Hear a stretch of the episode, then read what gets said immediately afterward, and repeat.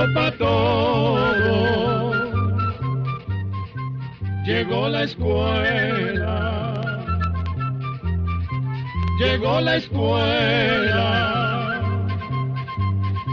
Llegó por radio.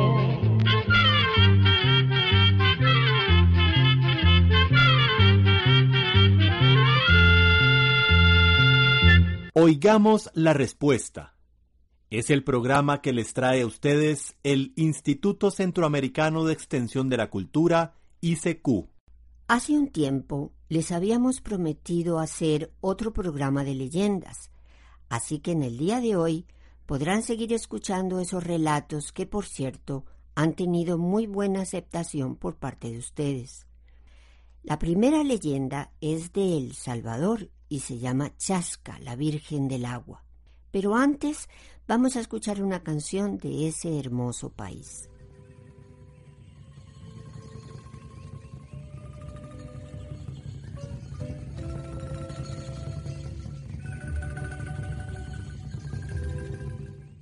Quizá ya no vuelvan, no se ha dado cuenta de que están soplando los vientos de octubre y que el barrilete vuela ya no cubre, como antes del cerro nube de tormenta, y que el barrilete vuela ya no cubre, como antes del cerro nube de tormenta. Hoy se ajusta el año y él me dijo, Anita, entre algunos días regreso por vos, pero no lo quiso quizás hasta Dios pero no lo quiso, verdad, madrecita, pero no lo quiso, quizá tata Dios, pero no lo quiso, verdad, madrecita.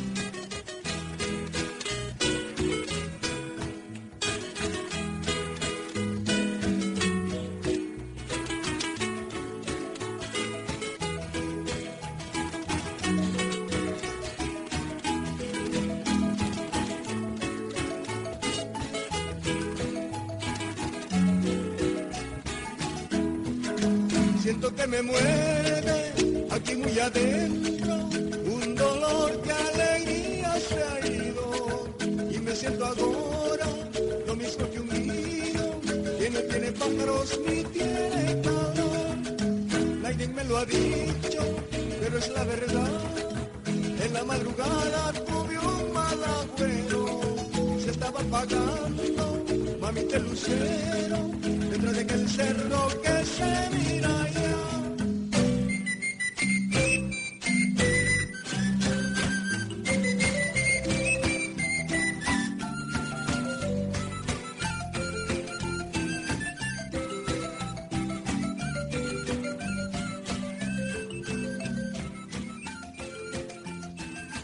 Y ahora sí, escuchemos la leyenda de Chasca, la Virgen del Agua. Hace mucho, pero mucho tiempo, en la barra de Santiago, que está en el departamento de Aguachapán, vivía Pachacutec, un viejo rico y cruel. Tenía una hija que se llamaba Chasca, y según cuentan era muy bella. Pachacutec se la había prometido a un príncipe Sutuil. Pero un día la muchacha conoció a un joven pescador a quien llamaban Acayetl, que vivía en la isla de Zanate, y se enamoraron. Su padre se opuso a ese amor. Sin embargo, todos los días, cuando el sol abría los ojos tras la montaña, Chasca escapaba de la choza, que quedaba entre un bosquecito de guarumos, y se iba a la playa donde Acayetl la esperaba cantando dulces canciones. Y aunque la poza de Cajete amanecía dorada por el sol, la poza estaba triste. Un viento frío se arrastraba raspando los árboles. Triste y fría, triste y callada, así estaba la poza de Cajete, como una señal de mal augurio. De pronto una canoa apareció. Era Acayetl, que remaba rápidamente para encontrarse con su amada. Entre los juncos de la orilla, un hombre que estaba oculto disparó una flecha. Era un enviado de Pachacutec. el joven pescador cayó muerto, y cuando el agua se empezó a teñir de rojo, una mujer gritó desde la playa. Era Chasca, que al ver a su amado muerto corría llena de dolor. Luego se ató una piedra a la cintura y se lanzó al agua. El mar tiró sus olas sobre el cuerpo de la Virgen. Cuando el padre de Chasca murió, era una noche de luna llena, y fue entonces cuando se apareció por primera vez Chasca, en su canoa hecha de madera blanca, al lado de Acayetl.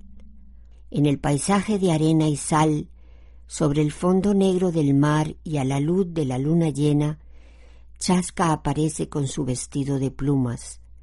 Es la eterna nota blanca de la barra de Santiago. Las personas que se dedican a la pesca en ese lugar dicen que Chasca es la diosa de los pescadores, pues cuando salen las noches de luna llena, la pesca abunda. Por eso, aún hoy en día, se cuenta esa leyenda.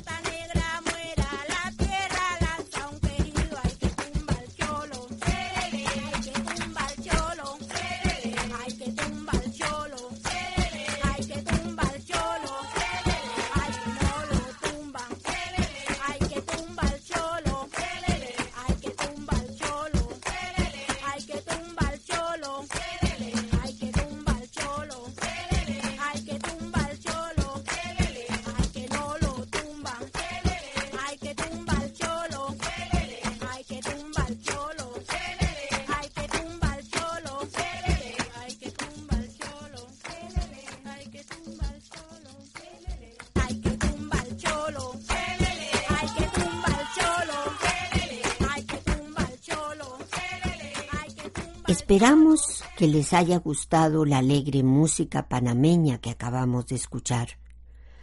Esta música nos sirve de introducción para la leyenda de la India dormida, que es de ese hermano país y que dice así. Luba era la hija menor del jefe de una tribu de los guaymíes, que vivían en las preciosas montañas que besaban el sol todos la llamaban Flor de Aire y la conocían como una indiecita sencilla, pero rebelde. Esa rebeldía era herencia de su raza bravía y fuerte, que había luchado contra los conquistadores durante años. Pero lo que menos se imaginaba la joven es que se enamoraría perdidamente de uno de esos españoles que sometían a su pueblo. Por ese gran amor, Luba despreció a Yarabí, un valiente guerrero guaymí que la amaba con toda el alma. Pero al ver que no era correspondido y que era imposible ganar el amor de la joven, se lanzó al vacío desde lo alto de una montaña, ante la triste y perpleja mirada de Flor del Aire.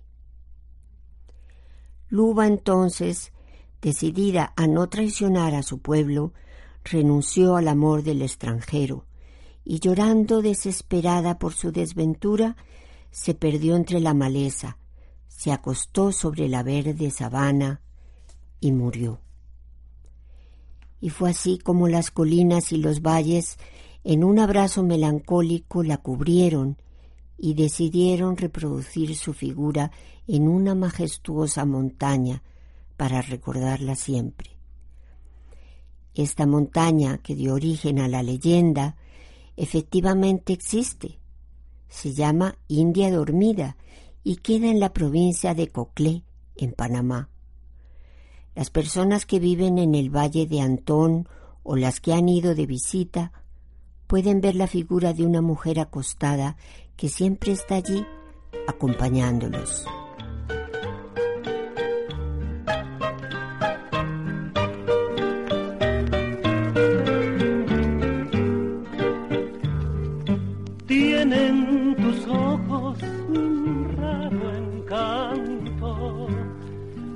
Ojos tristes como de niño, que no han sentido ningún cariño, tus ojos dulces como de santo.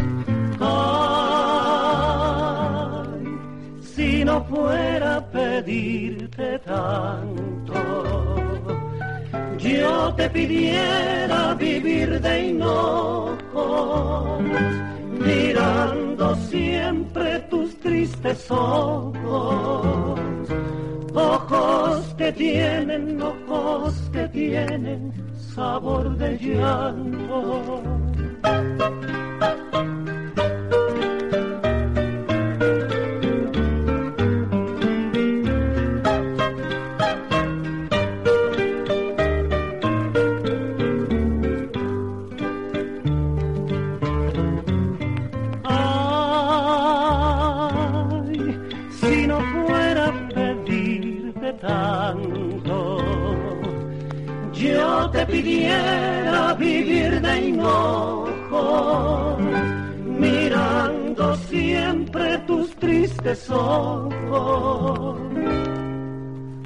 Ojos que tienen, ojos que tienen sabor de llanto.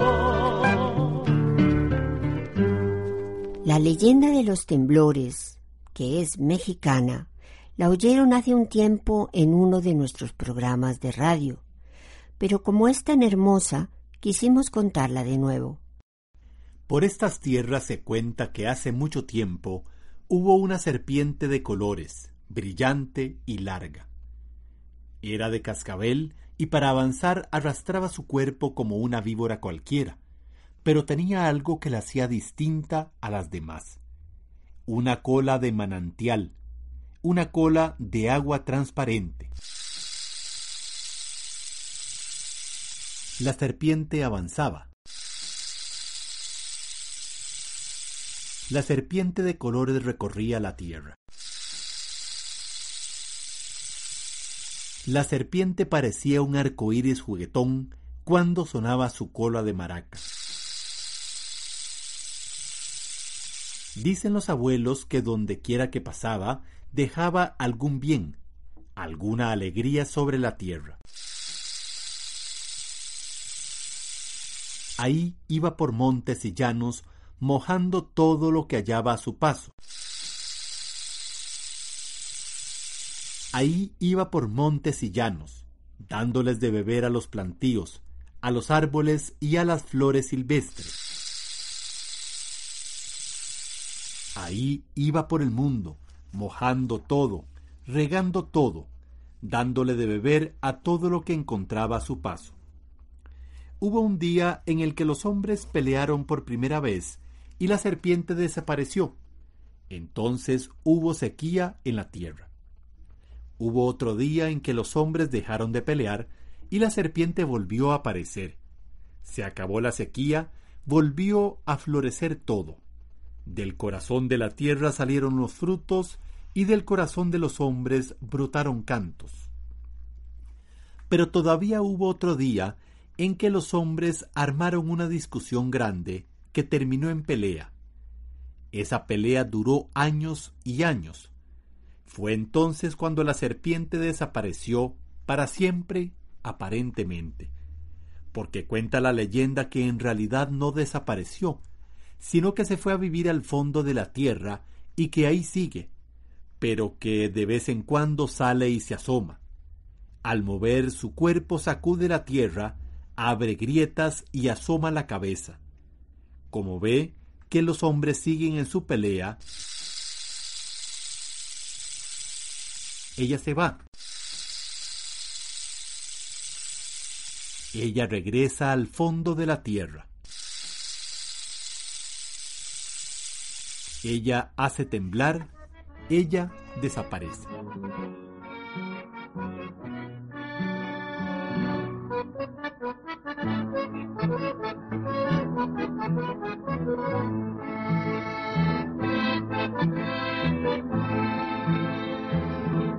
No brillan las estrellas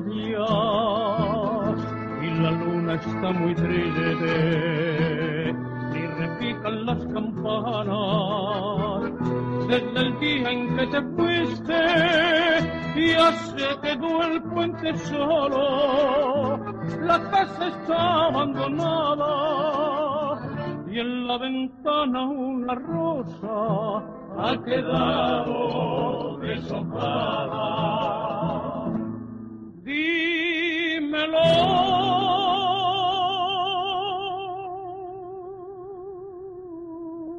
Fuerte de piedra, ¿dónde se ha ido? ¿Dónde se ha ido? Si se fue por la cañada o por la orilla del río dímelo puente de piedra, si me ha olvidado, si me ha olvidado. Y si sabe que he quedado, y si sabe que he quedado con el corazón herido.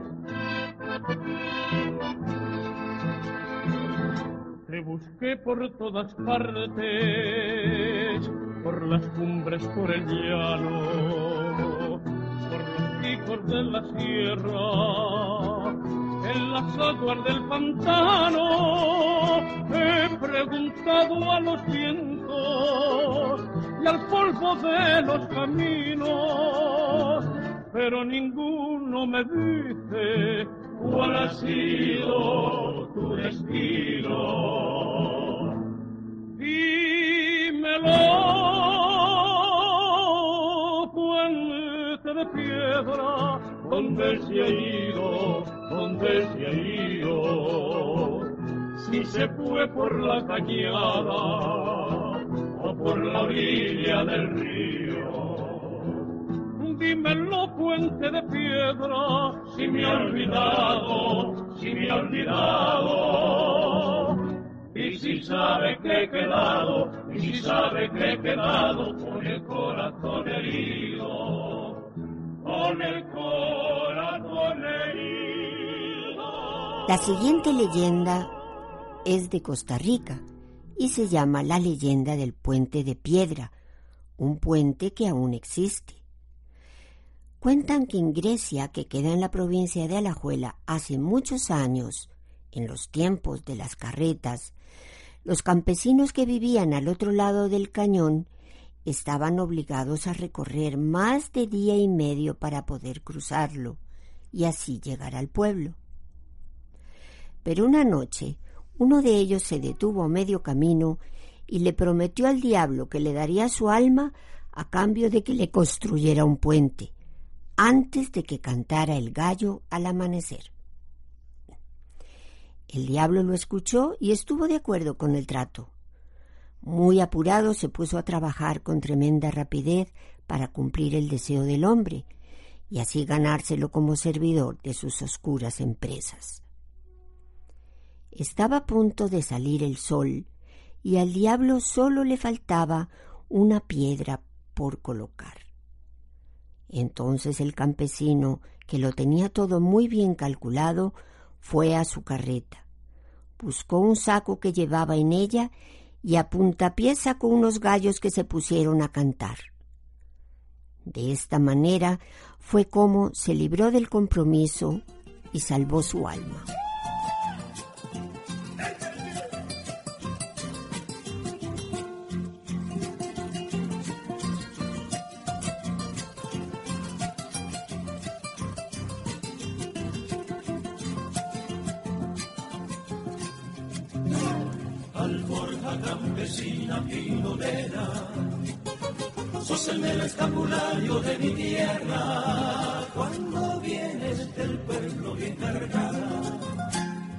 Pareces a una indita embarazada.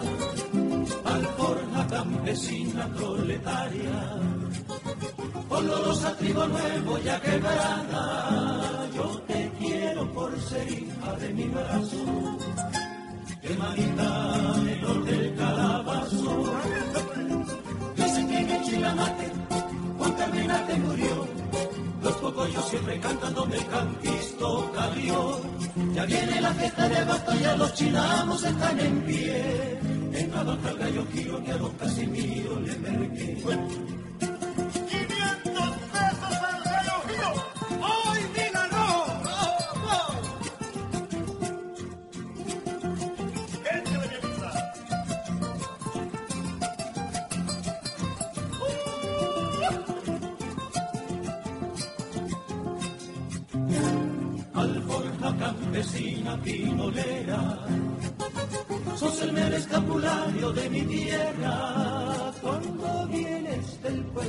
Cargada, me pareces una indita embarazada, alforja campesina proletaria, olorosa trigo nuevo ya quebrada. Yo te quiero por ser hija de mi brazo hermanita menor del calabazo. No me alindes este broche, un regalo para vos.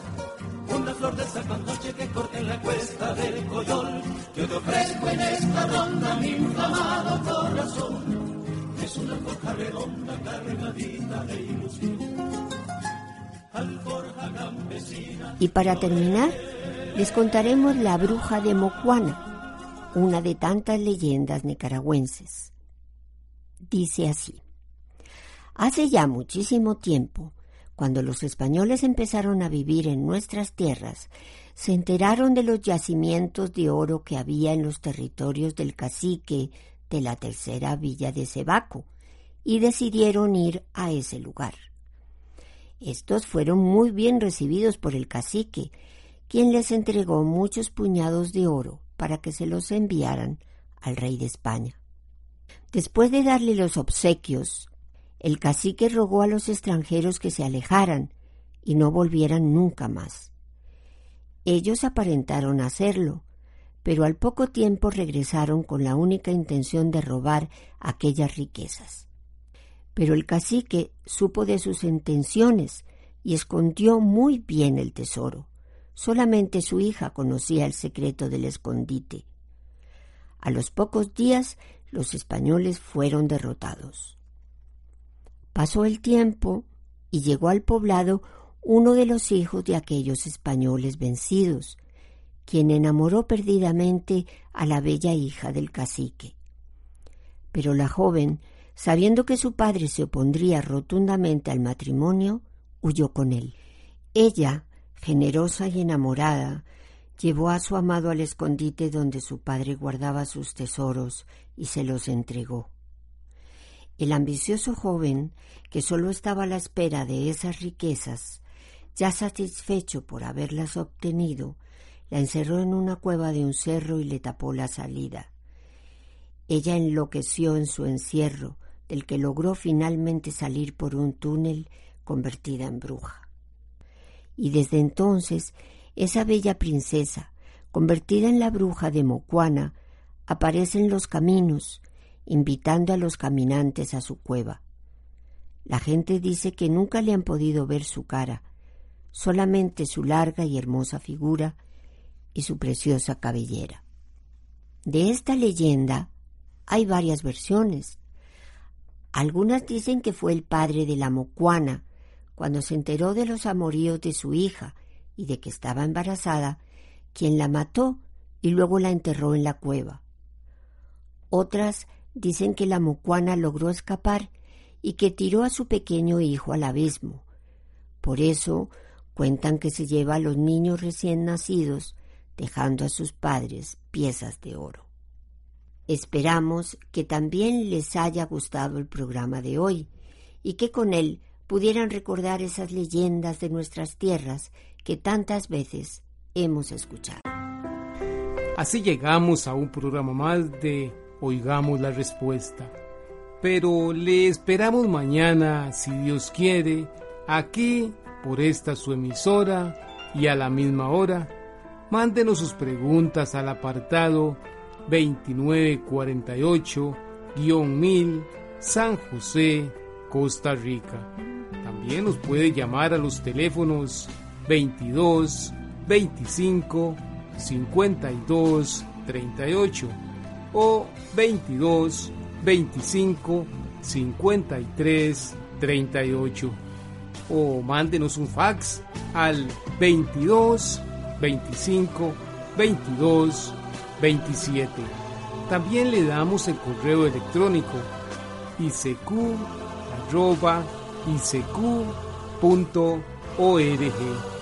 Celo de letreo icecu arroba icecu.org. Para nosotros sus preguntas son muy importantes y estamos para servirle. También puede dirigir su pregunta a esta emisora que ellos amablemente nos la harán llegar. Muy importante, dele su nombre completo, dirección bien exacta ah, y el lugar donde escuche el programa. Recuerde que comprender lo comprensible es un derecho humano. Que Dios le bendiga.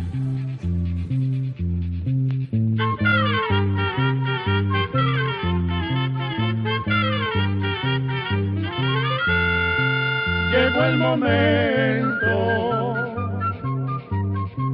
de despedirnos. Se va a la escuela, se va cantando